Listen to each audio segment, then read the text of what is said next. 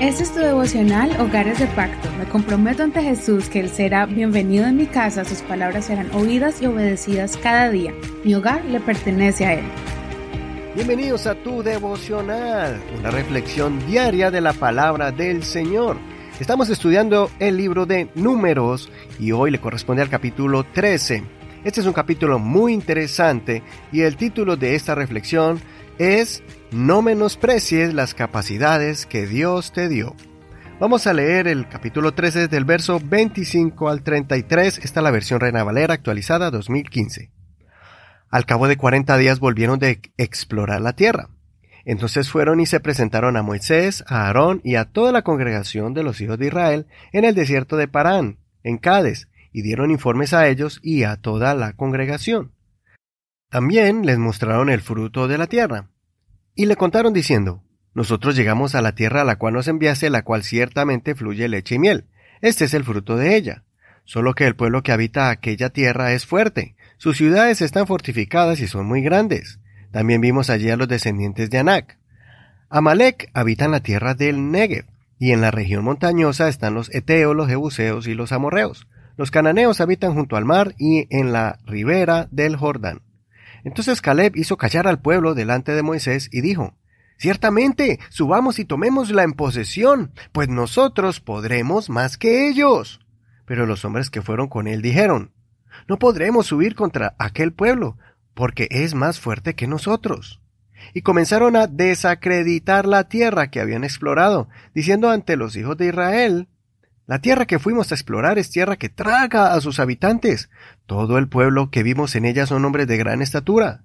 También vimos allí gigantes, hijos de Anac, raza de gigantes. Nosotros a nuestros propios ojos parecíamos langostas, y así parecíamos a sus ojos. Hasta aquí la lectura de hoy. No olvides leer todo el capítulo completo. El pueblo de Israel se encontraba ya al frente de la bendición prometida por el Señor.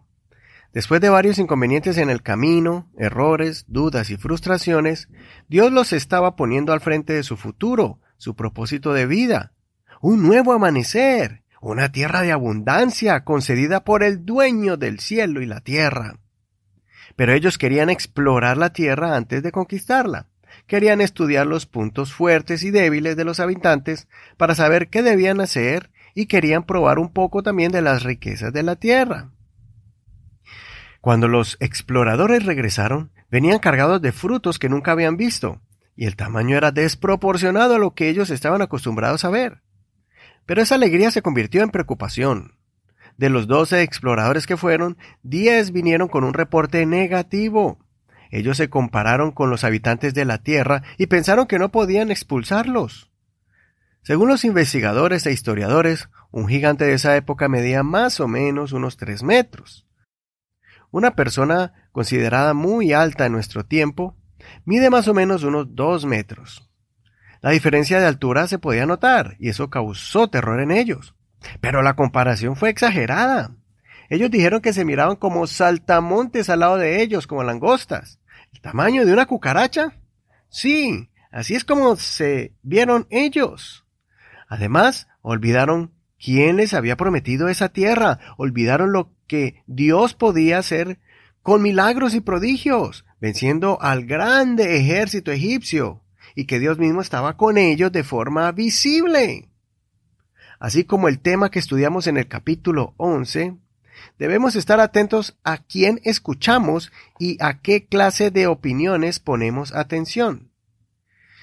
Las influencias pueden trastornar la realidad del poder de Dios y amplificar el poder limitado del enemigo nos hace ver los problemas con una lupa, haciéndonos ver que estamos condenados al fracaso cuando Dios ha preparado todo un plan magnífico para mostrar su gloria en nosotros.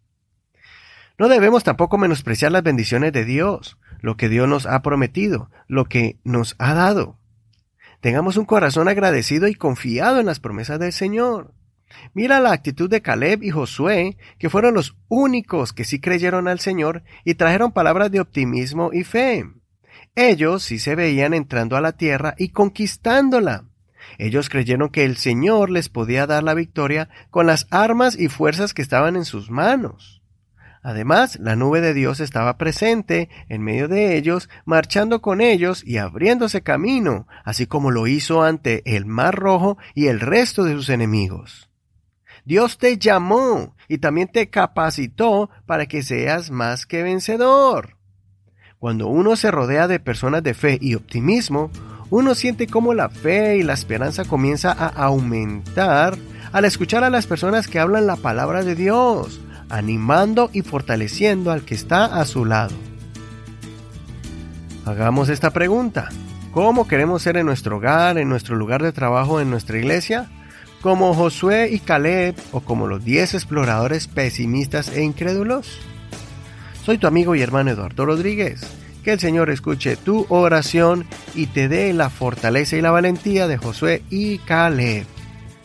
Hasta aquí la reflexión del día de hoy, pero recuerda que mañana seguimos con un nuevo capítulo aprendiendo de la palabra del Señor, aplicándola a nuestras vidas. Gracias por compartir este devocional, gracias por tu apoyo y gracias por tus oraciones.